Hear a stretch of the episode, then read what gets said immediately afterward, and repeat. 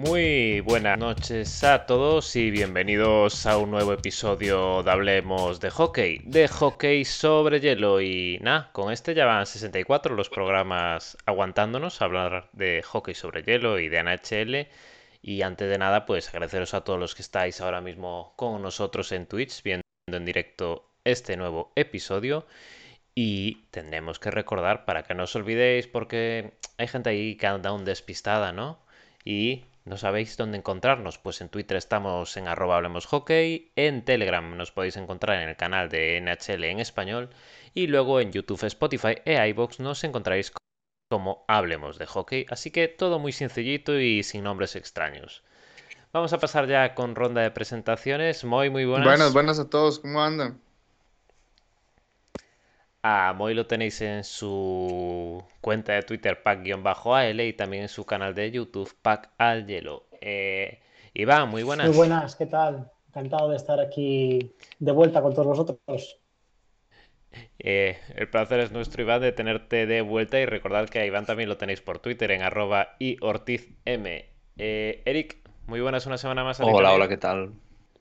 A Eric también, como no, en Twitter, en su cuenta arroba Eric y por último, pero no menos importante, también tenemos esta semana con nosotros a Isi Rocker. Muy buenas, Isi. Hola, buenas noches y muchas gracias por la invitación. Ahí sí también lo tenéis en arroba Rocker y en la cuenta de Manía, por supuesto.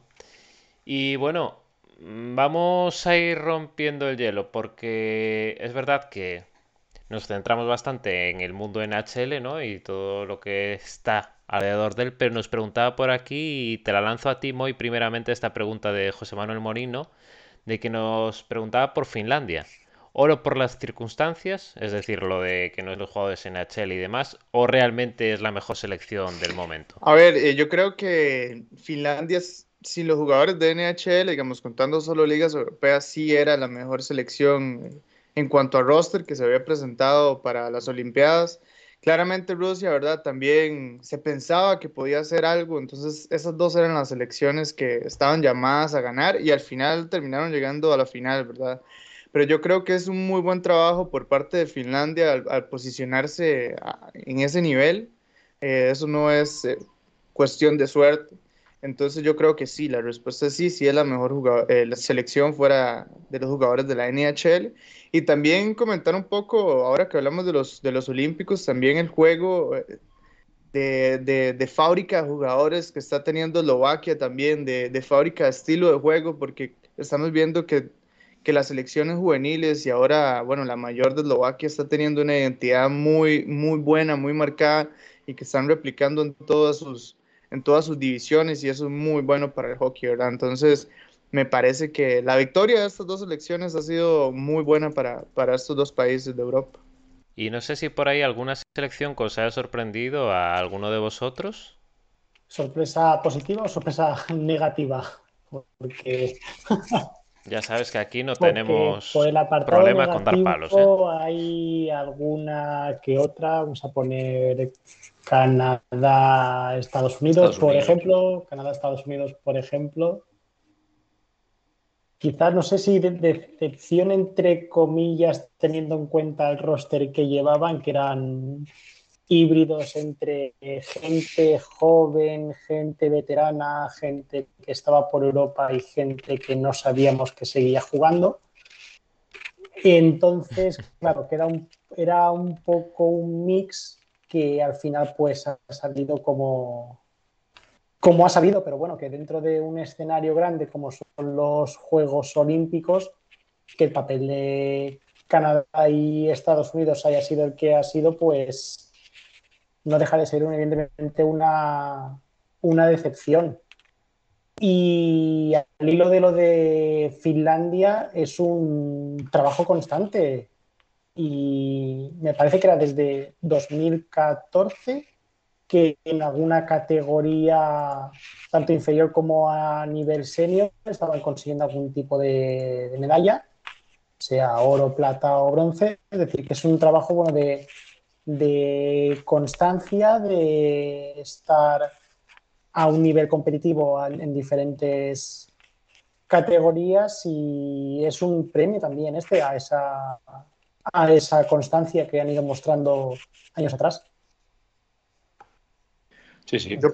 Aquí, Muy bien. a mí Pues, el palo Ah, dejamos perdón. mandarlo a la liga porque nos, nos- o sea, el torneo ha sido, pues ha tenido sus sorpresas, ¿no? Como comentaba Iván, ¿no? Pues para mí ver selecciones como Canadá, como Estados Unidos, pues cayendo y, y que al final sea Suecia, ¿no? Rusia y, y Finlandia quien, quien lo muestre todo. Eh, pero aquí imaginaos ese torneo con, con los jugadores de la liga.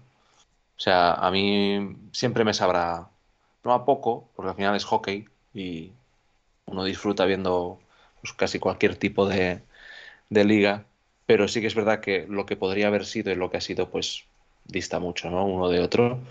Pero bueno, creo que mm, importante lo que comentaba Moy, ¿no? Las credenciales que presenta eh, tanto Finlandia como Eslovaquia, ¿no? O sea, ya lejos quedan los Gaborik, eh, Miroslav Satan, ¿no? Pues esa gente que, que- triunfaba antes y, ahora pues ha- han pasado unos años en que no ha habido tan, tanto, tanta cantera y, y se viene fuerte. Son, son, son países con, con una gran tradición y que, bueno, poco a poco pues van encontrando la, la manera de hacerse hueco en una liga pues cada vez más, más plural, ¿no? Eh, pero sobre todo es eso. Yo me hubiera gustado mucho eh, el verlo pues como, como apuntaba antes de, de todo este, este repunte que, tuve, que tuvo el COVID. Y a, a- a- a mí, per- perdón, Easy. Eh, a mí la verdad es que me deja con un muy buen sabor el hecho de que eh, Estados Unidos y Canadá hayan salido eliminados, la verdad, porque me parece que, que este torneo hay que tomárselo en serio y ojalá que, que, pues, que le sepa amarga esta derrota, porque los que tienen que estar ahí son los que se toman en serio estos torneos y fueron los que ganaron medalla. Aparte, bueno, eh, aparte de estar de acuerdo con todo lo que habéis comentado, yo personalmente, como soy muy del hockey norteamericano, cuando quedaron eliminados Canadá y Estados Unidos, tuve un bajón y la verdad que el torneo masculino lo seguí más bien poco. Me centré en el femenino y allí sí que es verdad que hay muchas diferencias, con, sobre todo con Canadá y Estados Unidos, pero la final que se marcaron con la remontada así lenta, pero maquillando el resultado final, Estados Unidos, pues a mí me, me gustó mucho. En cambio, el torneo masculino, la final masculina, tengo que ser sincero, no la vi. Mm, ya os digo, eh, tuve un poquito de bajón y mira, me centré en el femenino. Bueno, y, aprovechando también otra de las cuestiones que nos hacían por aquí llegar a través de Twitter Bruins Argentina, y ya que tenemos también a Moy a un lado del charco y que estamos los restantes cuatro en el otra, en el otro lado, ¿no? Nos preguntaba que- qué acciones se deberían tomar para aumentar el mercado de la NHL, tanto en la LATAM como en España. No sé, o sea, creo que alguna vez ya hemos comentado un poco, ¿no? Sobre, sobre esta temática, pero no sé, por ejemplo, Iván, ¿Cómo crees que, está el tema? O si hay algo que tú digas, en plan, esto podría ayudar a la difusión. Bueno, y de hecho yo creo incluso que el problema de marketing, difusión, incluso de estrella, no sé si alguna vez también lo hemos, lo hemos comentado aquí, es un tema incluso propio ya de la, de la NHL también, de saber aprovechar el valor que tienen las estrellas que tienen ahora para darles, para darles difusión, incluso estrellas que ahora mismo tienen muchísimo nivel, que por nuestra parte casi vemos normal lo, lo increíble que pueden hacer en algún partido, gente como Matthews, McDavid, Marner, gente que te hace fácil lo, lo complicado, no acaba de tener esa, esa difusión, lo que lo seguimos, yo creo que casi incluso lo vemos normal, cosas que, hacen magníficas y ahora les está viendo también además gente joven, hemos comentado alguna vez el caso de, de Chigras, que es gente que, que, le da un aire, un aire fresco a la, a la competición. Y creo que tienen que coger a partir de ahí y darle tanto una difusión a nivel europea, Latinoamérica, abrir nuevos mercados, que eso siempre lo tienen ahí en, en mente. Y además también, al hilo de lo que comentaba Eric, ya no solo es coger nuevos mercados, sino desarrollar incluso los que estaban existentes que habían podido perder un poquito de, de comba en unos años, como es el caso de Eslovaquia, a ver si aprovecha ese, este repunte de, bueno, pues de, nivel que, ha tenido el equipo, pero el hecho de difusión de marca de, estrellas ya no es algo que, se, que creo sea a nivel eh, España, Latinoamérica, sino que ya es un problema, yo creo, propio incluso de la, de la competición en sí. Vale, no sé por ahí, eh, Moy, porque ya que estás al otro lado, ¿no? Porque no sé si lo ves un poco distinto, si crees que la, o sea, el modo de actuar tendría que ser eh, distinto. A ver, yo creo que mm, los perros que nunca pueden faltar. Eh, yo creo que, que, la NHL ya está haciendo cosas interesantes e importantes para la comunidad hispanohablante. A ver, la creación de la página en completo español en sí es un proyectazo, es algo que va a hacer que muchísimas personas pues se acerquen a la liga, el hecho de, de que haya eh, disposición total, por ejemplo, en, en, en, ciertos equipos de la NHL, como los Arizona Coyotes, como los Dallas Stars, por ejemplo, por mencionar algunos, los Florida Panthers, también que, que empiecen a transmitir sus partidos en español, que empiecen a tener, eh, no sé, comentaristas en español, que empiecen a generar, eh, sí, digamos, contenido en, nuestro idioma, pues eso, eso ya es eh, una una palanquita, ¿verdad? Que va a ayudar a que, a que la gente se vaya enamorando de, la NHL. También deberían de, de, de dar el, el, próximo paso, que yo sé que eso pues conlleva años, ¿verdad? No es nada más de hacerlo, pero por ejemplo el empezar a sacar partidos de, de exhibición a, a, Latinoamérica y a España también, digamos, eso sería yo creo que la culminación de un proyecto de varios años de, que empezó tal vez con la creación de la página de la NHL totalmente en español, y eso es lo que se debería ir haciendo, ¿verdad? Y, y bueno, también proyectos como, como, como este, hablemos de hockey, como el que todo el mundo está también, pues pueden ser la puerta de entrada a la, a la, liga, ¿verdad? Y eso es muy importante que también en un futuro la NHL pues, pues los apoye y les dé, el, les dé ahí, ¿verdad? La ayudita para que sigan creciendo. Y no sé si por ahí Eric o... Sí, aquí comparto la opinión. Sí que es verdad que creo que la velocidad de la NHL no es la misma que en otros eh, deportes, ¿no? Y, y, creo que hay que darle un margen también porque es una liga muy hermética y que justo está, pues estos últimos años, ¿no? Pues como eh, a nivel de relaciones públicas están como dándole un giro, ¿no? Incluso pues este año, ¿no? Tuvimos el, mes de Hockey's for Everyone y, y, también pues están trabajando mucho pues lo que es la educación, la inclusión, ¿no? el, llegar a, a, otro tipo de mercados. El otro día, eh, cuando, cuando saltó aquí en España que eh, Moy volvía a Moy Molina, volvía a retransmitir, es que ahora tenemos dos Moys. Esto ahora es un, tenemos ese, tener que, decir el apellido, pero decimos el de Molina, ¿eh? no, el de Vindas. Eh, pues eso, hubo como un repunte, ¿no? O sea, toda la comunidad aquí española, pues como que, que, tuvo, un repunte. Eh, la cuenta de Twitter de NHL Español, lo que comentabas tú antes, Moy, ¿no? Pues este último año también ha hecho un crecimiento exponencial. Eh, cada vez más se están dando cobertura a todos los equipos de, del sur de Norteamérica, ¿no? Eh, para que está más cerca, más cerca en México, una cobertura en, en, quizá no tanto en casting del partido, pero sí en, en, ir a cubrir eventos y partidos allí. ¿no? Nuestro amigo Israel Germán ha, ha estado estos últimos años está bien viajando ahí.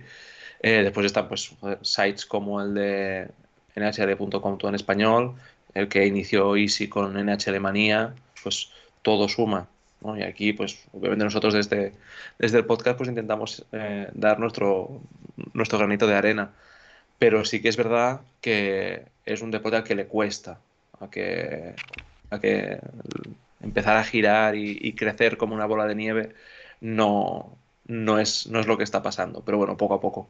Sí, sí, uh, de acuerdo con todo. Y hace años um, me parece que leí un, unas estadísticas que la, la NHL tenía como uno de los públicos más jóvenes en plan de crecimiento en relación con las, con las otras grandes ligas norteamericanas. Uh, me parece que solamente estaba la, la Major League Soccer de, de, fútbol por debajo de la media, pero por ejemplo el béisbol estaba mucho mayor, vamos, que tenía un, un plan de crecimiento interesante. Mm, no sé si lo ha aprovechado como se esperaba, porque es, me parece que es de hace 10 años o 8, una cosa así. Y otra vez hace un par de años otra, la misma estadística y había crecido la, la, media de edad mm, en vez de mantenerse, dado como el síntoma que el público joven se había vuelto más mayor, pero no había entrado tanto joven como, como se creía. Pero bueno, todo, aún así, uh, creo que es una liga muy vendible con su velocidad, sus hits, uh, sus cargas. Uh, bueno, es muy espectacular. Con, con, los jugadores estos nuevos que están saliendo, así con un plan, un plan mediático diferente que los que habían en los años 90, pues yo creo que pueden, pueden ser muy vendibles en, en países así que puede que estén acostumbrados más a otros tipos de deportes. Y, y, por eso también, y después todos, vamos, todos los que estamos aquí reunidos hoy, uh, ponemos nuestro granito de arena por un lugar o por otro para también ayudar a, a crecer toda esta comunidad. En principio yo veo bien, pero sería interesante, como comentabais, algún partido de exhibición para que la gente se lo viera en directo, que al final el hockey hielo es unos deportes que si los ves en directo uh, te enamoran de, totalmente. Solo hace falta ver, y aquí eh, Lex, por la parte que te toca, la parte de NFL en Londres, el, lo que ha ayudado también a, a que crezca la comunidad. Sin duda. Y aquí también agradecer la, el trabajo de Babel, de NHL Babel y de Territorio Hockey, que, que también, pues antes de este último repunte de los últimos dos, tres años, empezaron a picar piedra sin, sin ayuda de casi nada y buscando la información como podían, que no, no era tan fácil como ahora, y eso también tiene mucho mérito. Sí, ellos sin duda hicieron el, el, el, el, camino difícil para que ya proyectos como el de nosotros pues pudiera avanzar de la forma que lo hicieron. Muy, muy buena esa mención, Eric. Bueno, y si os parece, voy a tirarle a cómo está la clasificación de la NHL en estos momentos para ir luego con otra ronda de preguntillas que tenemos por ahí y un poco luego cómo vais la temporada. Y empezamos por la este. En el caso de la división atlántica tenemos a Panthers en primer lugar con 75 puntos, seguidos de los Lightning con 70. 68 puntos y tercer lugar ahora mismo para Toronto. Cuarto lugar para Boston Bruins con 62 y luego tenemos a Detroit Red Wings con 52, Ottawa Senators con 43, Buffalo Sabres con 40 y cierran a un Montreal Canadiens con 29. Y por parte de la metropolitana tenemos a Hurricanes en primer lugar con 74 puntos, segundos los Penguins con 70, tercer lugar para New York Rangers con 69, 65 para Capitals, Columbus Blue Jackets 53, 45 para Islanders, penúltimos son los Flyers con 40 y cierran los Devils con 39 puntitos hasta el momento. No sé tú y si esta conferencia, ¿cómo la estás viendo? Si hay algo así que te esté sorprendiendo la últimamente. verdad que, como comentabais vosotros la semana pasada, uh, es una conferencia que casi casi se ve todo, todo pescado vendido. Más o menos, las ocho primeras plazas salvo que, los, que Boston y Washington se descuiden un poquito y Columbus coge una buena racha y los Islanders recuperen partidos y se pongan a ganar, eh, podría ser aquí un poco de cambio a las dos posiciones del wildcard, pero a día de hoy se ve, no sé, parece claramente los ocho que estarán. Incluso Boston dudo que consiga entrar dentro de las tres primeras posiciones. Washington podría ser que sí, porque están todos más apretados, pero en caso de Boston lo veo más difícil que, que consolide la, la wild card y esperar que por debajo no suban Columbus. Pero bueno, si suban mejor, porque así tendremos un poco más de intensidad de cara al final de, de campaña. Oye, y justo en relación con esto que nos preguntaban desde la cuenta Islanders Argentina, ¿no? si puede ocurrir el milagro de los playoffs de Islanders o si los tropiezos ya han sido definitivos. Sí, no. Aquí ya veo caras Díganos no, usted, Lex, ¿qué piensa? Está difícil. Yo no, no creo. Sinceramente no lo creo. Difícil. Pero... No imposible, pero muy difícil. Sí, yo creo que se deberían de juntar varios factores, alguna mala racha de algún equipo y, una muy buena racha de Islanders. Hmm. Eh, pero yo creo que ya, ya fue definitivo la mala, la mal, el mal comienzo que tuvieron los Islanders en la temporada. Aunque bueno, se están viendo cosas también interesantes ahora en el equipo, que Daylex usted también puede estar más al tanto de la situación, pero por ejemplo lo de Noah Dobson, que está haciendo las cosas muy bien, eh, hay, hay, pequeñas cositas que, que dan alegría, ¿verdad? Y, yo creo que también a Islanders no, no, no le queda mal este, tener un buen pick. No estoy seguro si ellos tienen todavía la primera selección de este draft, pero si la tienen, no les viene, no les cae mal un, un pick alto este draft. No, y también yo creo que lo que está sirviendo es, por ejemplo, el otro Ajo, el otro Sebastián Ajo o Kiefer Vilus, que al final están teniendo más tiempo en el hielo que las otras temporadas luchando por estar Y también está ayudando a que mm, no queméis a Trots. Y creo que es importante.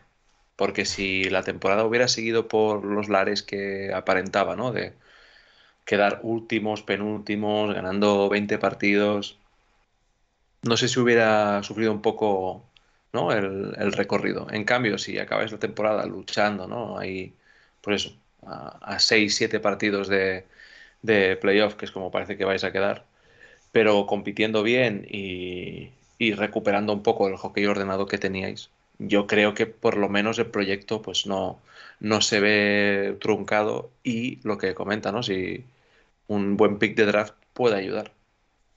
Es una lástima que este año, con el pabellón nuevo que lo han estrenado, eh, si no voy a errado, diría que tienen la media más alta que han tenido nunca los Islanders, como bueno, además que el pabellón es más grande que el que tenían antes, y están llenando desde que lo han estrenado, uh, día sí, día también, lo están llenando todo. Es una lástima que después de las dos temporadas que venían haciendo mm, no hayan podido iniciar con la nueva pista eh, un curso, a menos clasificándose para playoff. Pero bueno es lo que hay. No. No se puede tener pabellón bonito y jugar bien. Está visto. no sé, por ahí va. No, no, le iba a lanzar a Perdona, Eric. Ah, sí, sí, dime. Le iba a decir que ¿qué te, qué te parece estas últimas semanas de el peor look de la liga, Patrick Lane?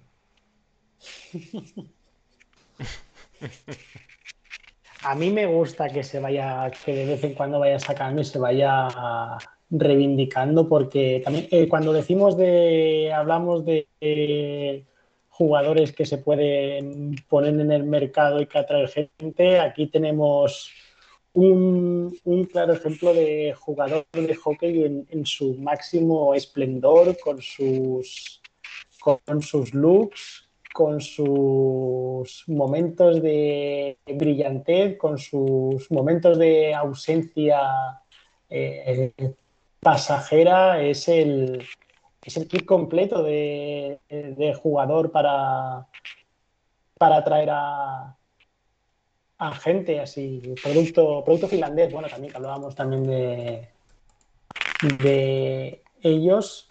Año de contrato, ¿eh? Mm. Año de contrato, señores. Está mostrando credenciales para irse. o para firmar un contratazo. 7,5, ¿no? ¿Tenía algo así? Sí, sí, sí. Y, ya suena para Rangers, yo creo. Todo jugador que vaya. en la NHL suena para Rangers. No se podía sonar para Rangers. Vaya.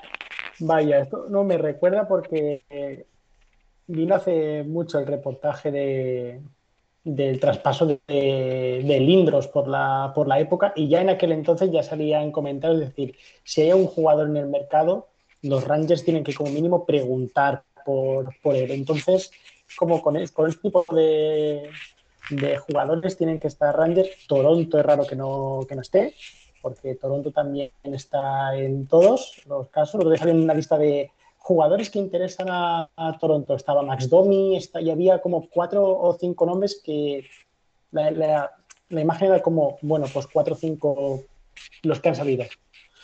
Pero sí, sí, no se podía saber que los Rangers podían estar Rangers sospechosos habituales. Lo que pasa que... con Caco, con Caco Caco, esa conexión. Digo que sería interesante, pero que Columbus intentara renovarle para tener una superestrella en nómina, porque si no, cada año parece que se le van los mejores o cada dos años y a ver si por fin consigue mantener uno muchos años y también así va, es más fácil vender al hockey en Ohio también. Perder a Atkinson para mí fue un grave error en esta última free agency. Pero ellos sabrán. Y no está, no está jugando mal, ¿eh? Perdona, Alex. Y... Columbus no está jugando nada mal, ¿eh? y ha perdido a Atkinson, ha perdido a Seth Jones. Tiene mérito también. Y por aquí nos comentaba Nebula Ball, ¿no? Si creéis que durará la sonrisa en Montreal. Yo creo que es sonrisa y a media cara, ¿no? Aquí lo comentamos eh, en, el, en, el, episodio 63, ¿no? La llegada de San Luis. Y es que está dando lo que se esperaba. Y es que los jugadores, pues con la llegada de un entrenador nuevo, con este eh, cáliz tan ¿no? de, de, animar y de sacar por, por cojones, hablando, hablando mal que es tarde ya se puede, eh, lo que también yo noto es que la cama que le estaban haciendo también era interesante al hoy entrenador en, en, el, en el paro. Mm, pero bueno, ves el rendimiento de Cofield y piensas, eh, ¿ha vuelto por arte de magia? ¿O es que se está adaptando a un sistema que le va bien a los jugadores que tiene el equipo?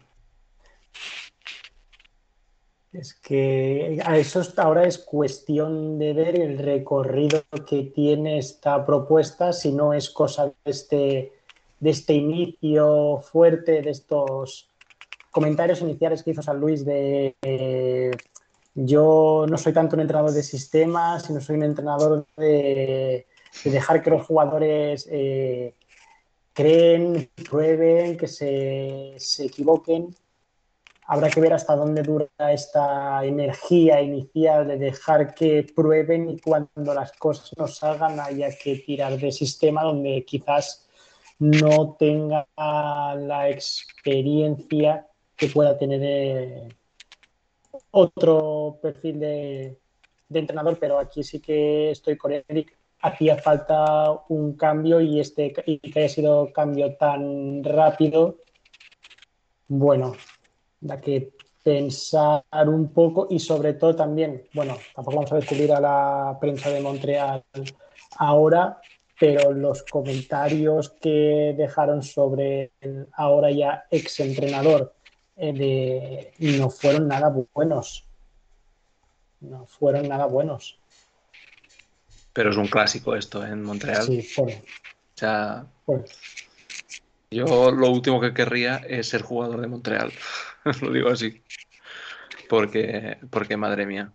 Pero bueno, al final, pues mira, Ducharme ha salido ¿no? por la puerta de atrás y todas las críticas van hacia él. Pero que no pase un poco el efecto eh, Dallas, ¿no? De ponemos a, en este caso pusieron al interino, ¿no?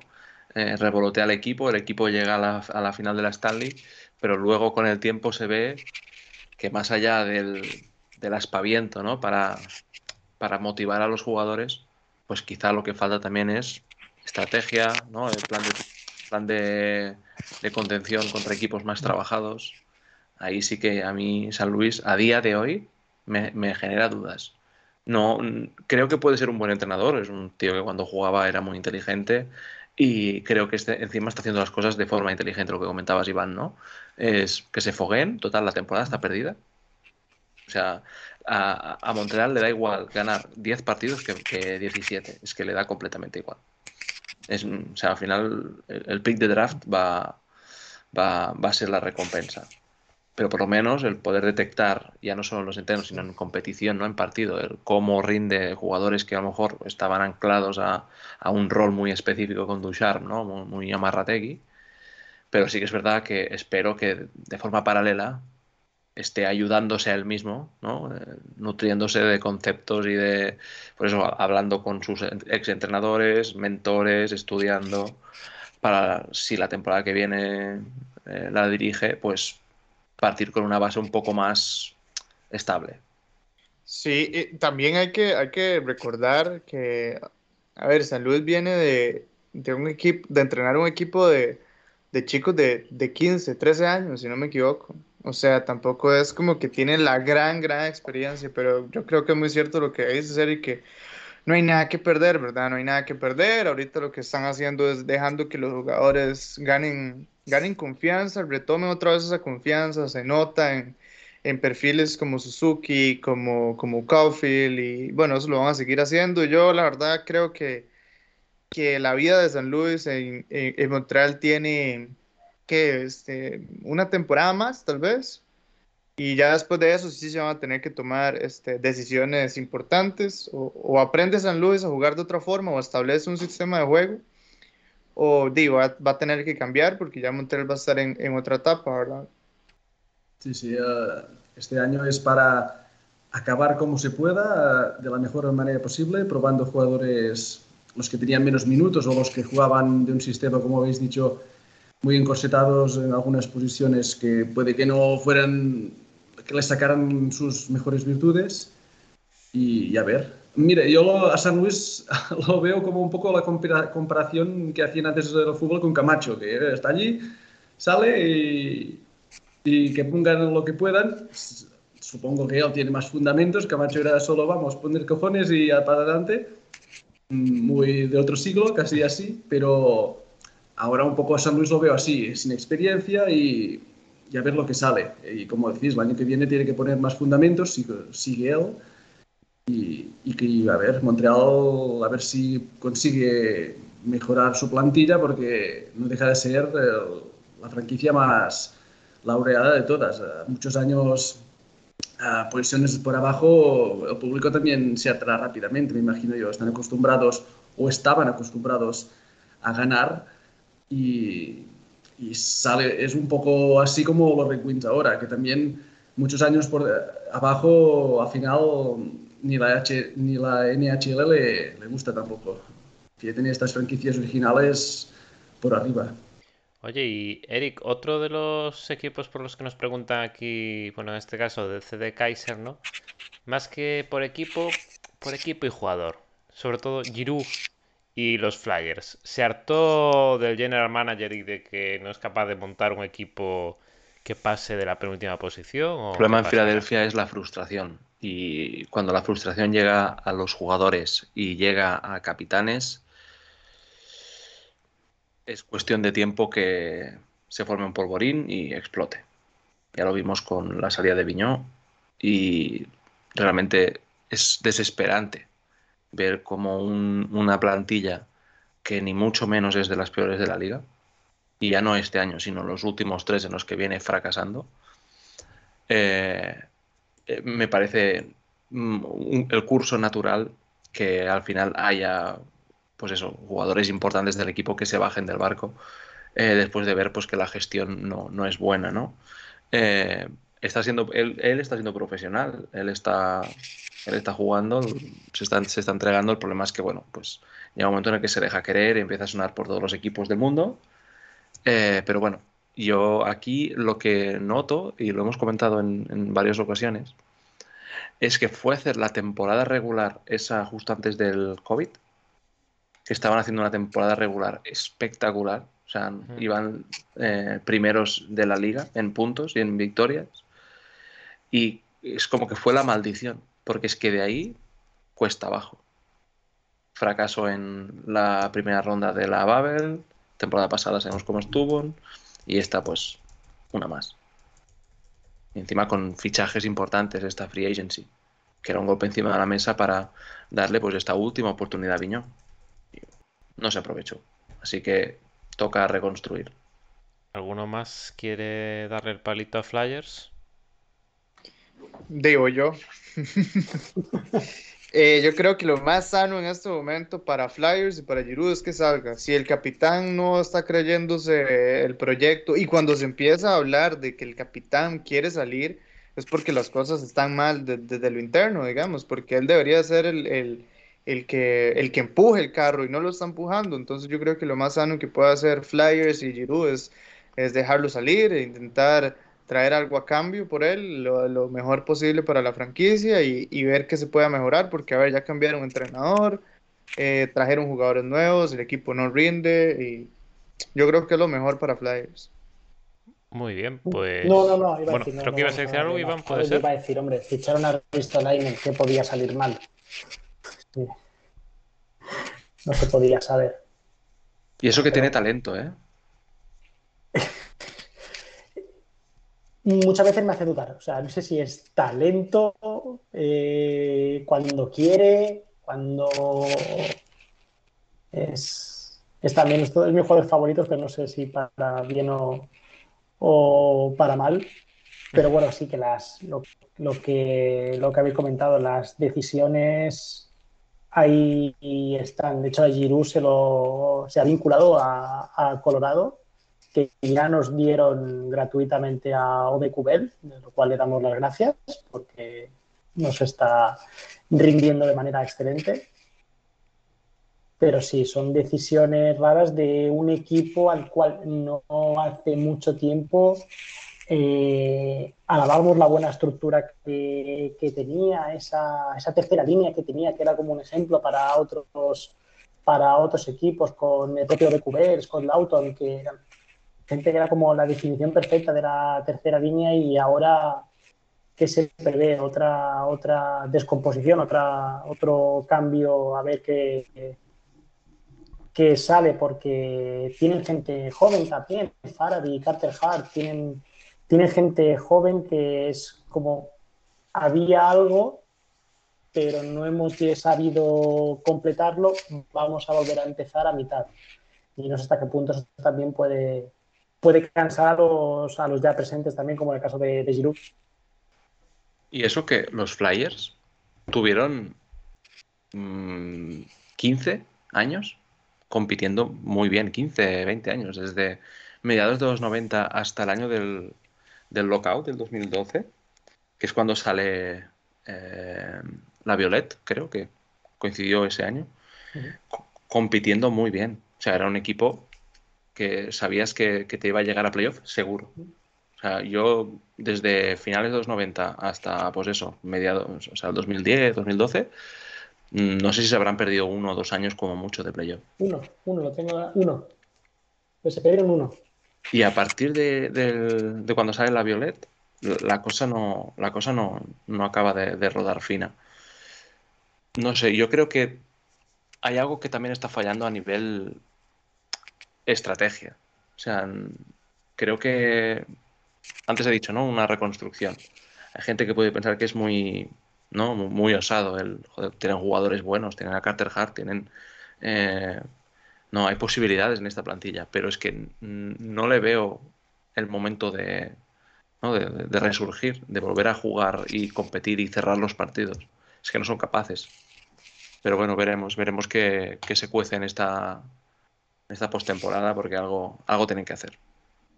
Pues son unos históricos, o sea, los Flyers, coño. O sea, que no, no, son los grandes campeones ni mucho menos, pero han competido muy, muy bien durante muchísimos años.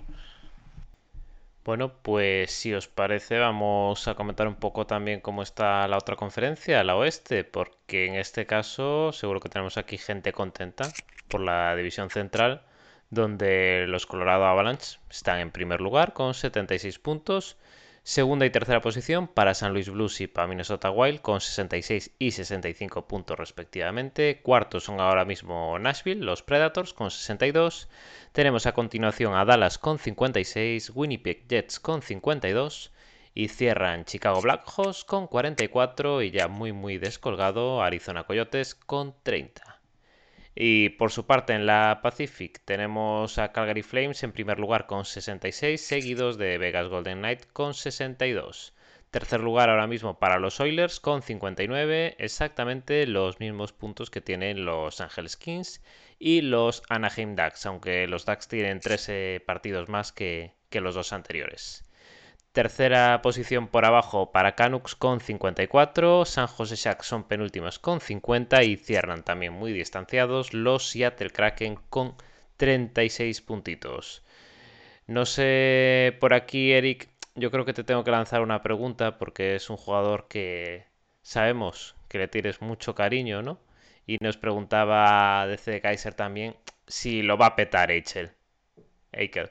Tres puntos en sus dos últimos encuentros, no sé. Volvió muy revolucionado. O sea, creo que tenía más ganas de, de, marcar y de jugar y de rendir desde el primer momento que le jugó una mala pasada.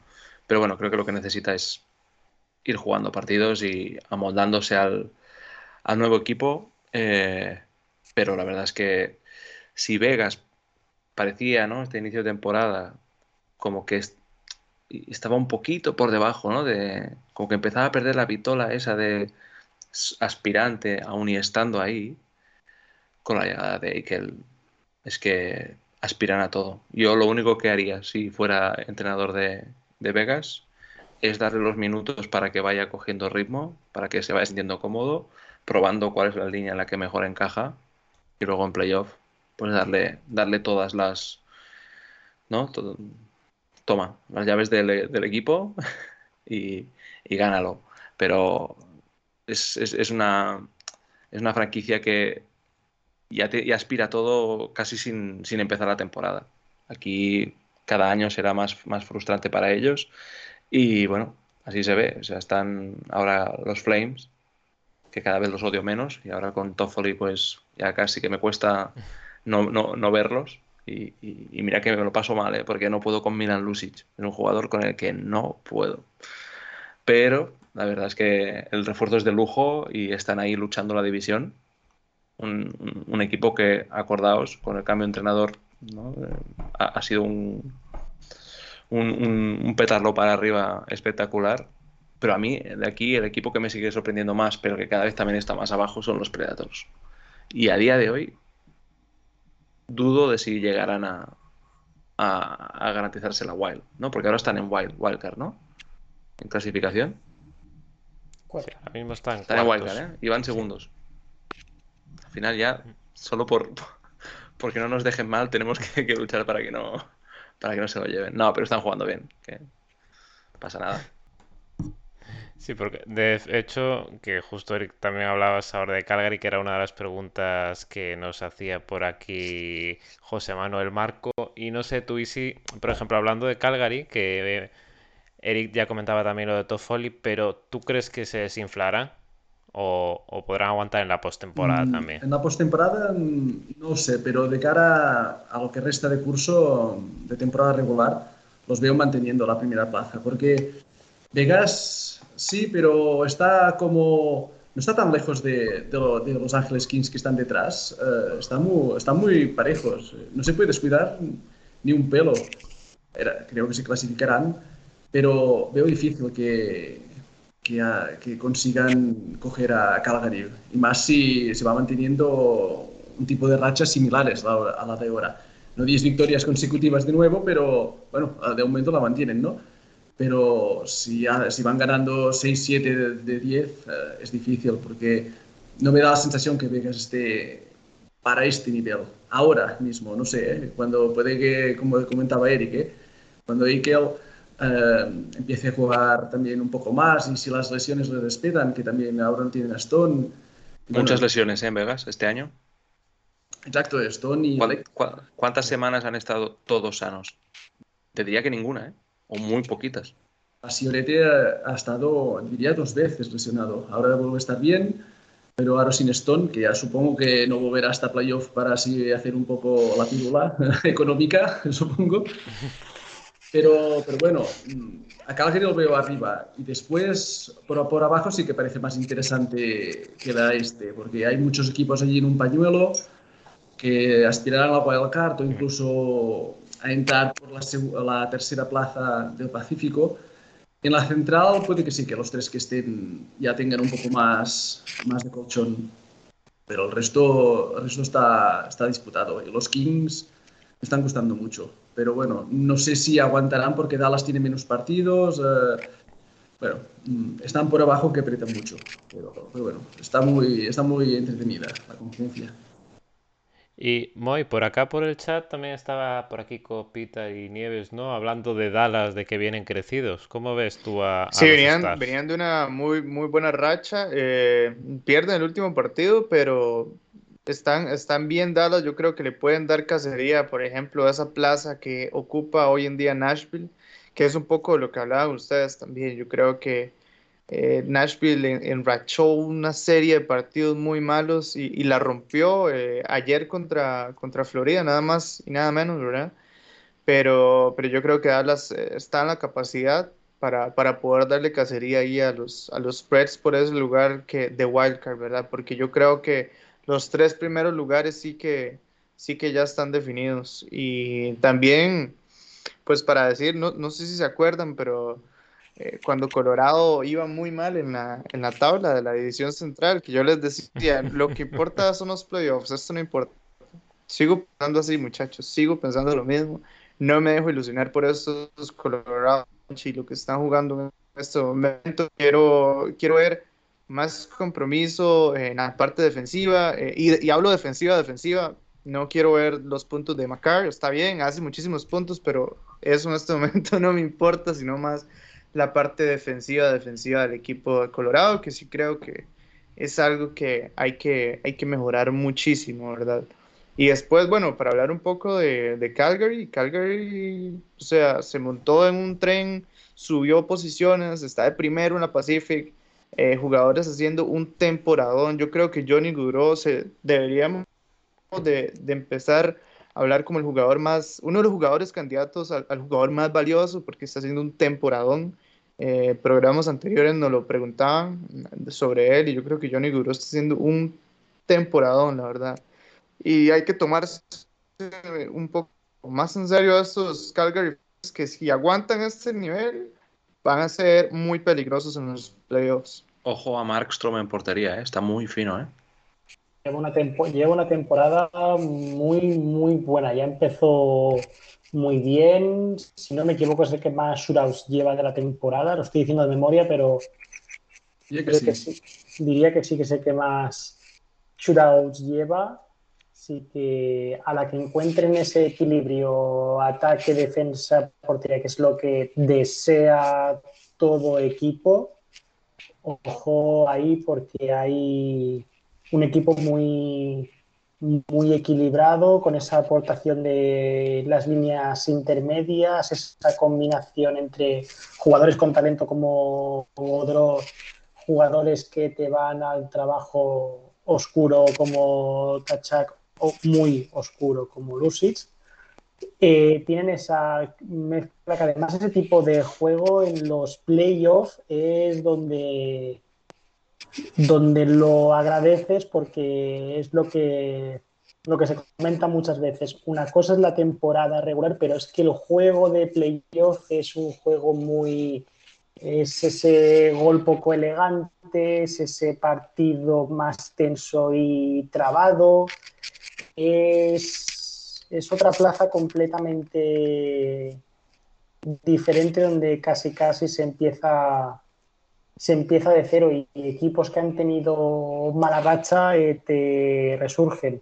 Hablamos antes de los Islanders hace dos temporadas, que es cuando llegan más lejos en playoff, venían de una racha de derrotas muy importante. Y llegaron a los playoffs y ese estilo de juego, pues es donde ellos sacaron su, su buen hacer. Entonces, yo creo que tiene una estructura muy, muy buena y muy interesante. Hablamos también de, Dallas y Dallas, yo mi opinión era que tenían que aprender a quedarse y a llevarse los partidos ajustados, porque se les había ido algún que otro partido que decías cómo se les ha podido escapar eso y partidos y aprender a cerrar esos partidos, recuperar a gente para la causa, gente que pues que estaba pareciendo menos, recuperarlos para, para la causa, porque tienen gente que no ha estado aportando hasta hoy lo que se podía esperar inicialmente, pero que plantilla tienen, tienen gente también y tienen gente curtida en postemporada, que es importante también. Y ojo. Iván, ahora que lo comentabas, eh, también es importante de Dallas que Klimberg está en la puerta de salida, es uno de los mejores defensas. yo digo que es uno de los mejores defensas de la liga. No será un espectacular defensa de reels, de highlights, pero es uno de los mejores defensas y yo creo que tiene mucho valor en el mercado, así que Dallas inteligentemente en menos de un mes se puede hacer un par de jugadores eh, que le ayuden muchísimo a esa causa que, que habla usted, ¿verdad? De, saber cerrar más partidos, de, de, ganar, de ganar mejor los juegos y yo creo que eso va a ser importante para, para los siguientes días de competencia, ¿verdad? De la NHL. Importante. Eh, ¿Cómo está salvando Matchbox Rick Bones, eh? el entrenador? Que tiene mucho mérito, ¿eh? Porque mmm, devolver ¿no? la, la, senda positiva con la de mazazos que le dieron ya la temporada pasada, inicio de esta. Tienes que estar muy centrado, ¿eh? Y también habla bien de la plantilla. O que han intentado hacer la cama cuatro veces y no han podido y al final han dicho, bueno, pues nada, vamos a jugar. No, pero, no, pero, Vamos a pero jugar que de real- realmente a mí me sorprendió mucho que salvara este inicio de temporada Bones, ¿eh? Yo no sé qué opinaréis vosotros, pero a mí en Dallas el que me está decepcionando, ya sé que tuvo una lesión importante, pero ya venía de unos años mm, de capa caída, era Tyler Seguin. Mm, por la edad que tiene y por lo que se esperaba de él, y cuando salió de Boston, llegó a Dallas en plan estrella, rindió muy bien, creo que se ha, pega- muy rápido su, su estrellato, para decirlo de algún modo. Está jugando con un contrato altísimo, pero un rendimiento mucho menos de lo que se espera, mucho antes de lesionarse incluso. ¿eh? No sé, aquí creo que Dallas tenía un jugador y tendría que tener un jugador franquicia y, se le está diluyendo. Sí, sí. O sea, es un, es un tío que tendría que, por eso, que estar en, muy arriba en la tabla de anotación cada temporada, pero se apagó. Es que directamente. O sea, tras un primer año en Dallas, ¿no? cuando llegó que enamoró a todo el mundo, y empezó a bajar. ¿No será efecto del sistema de juego de Dallas también? Puede ser. Sí, Aunque como dices, como dices, sí, hace años venía ya de capa caída, ¿verdad? Y, y se le, se le llamaba a ser estrella y, y no, no lo está logrando. Bueno, y no sé si queréis hablar de alguna cosilla más que quede ahí en el tintero, porque antes de nada, si te doy turno, Eric, porque si no, Nani comentaba por aquí de que este año los Kings vuelven a ser los Underdogs de 2012. Ojo con los Kings, ¿eh? Eh, Practican un juego coral muy peleón. Así como eh, hay equipos, ¿no? Que dices, ah, luego en playoff estos caen. No, pues este es el típico equipo, tipo San Luis Blues de hace cuatro temporadas, que dices, ostras, es que la diferencia de que salga la primera línea a la tercera o la cuarta está ahí ahí. Y como te sepan parar una, ¿no? una línea 1 de Boston, ¿no? Por decir algo, eh, te complican la serie. Pero yo me alegro mucho. Creo que los Kings el año pasado ya tuvieron rachas. Me acuerdo de Javi defenderlos a capa y espada cada vez que ganaban un par de partidos. Pero sí que es verdad que creo que con Jafalo, ¿no? Con Danot, que dijimos, no, ya semanas anteriores es un buen fichaje.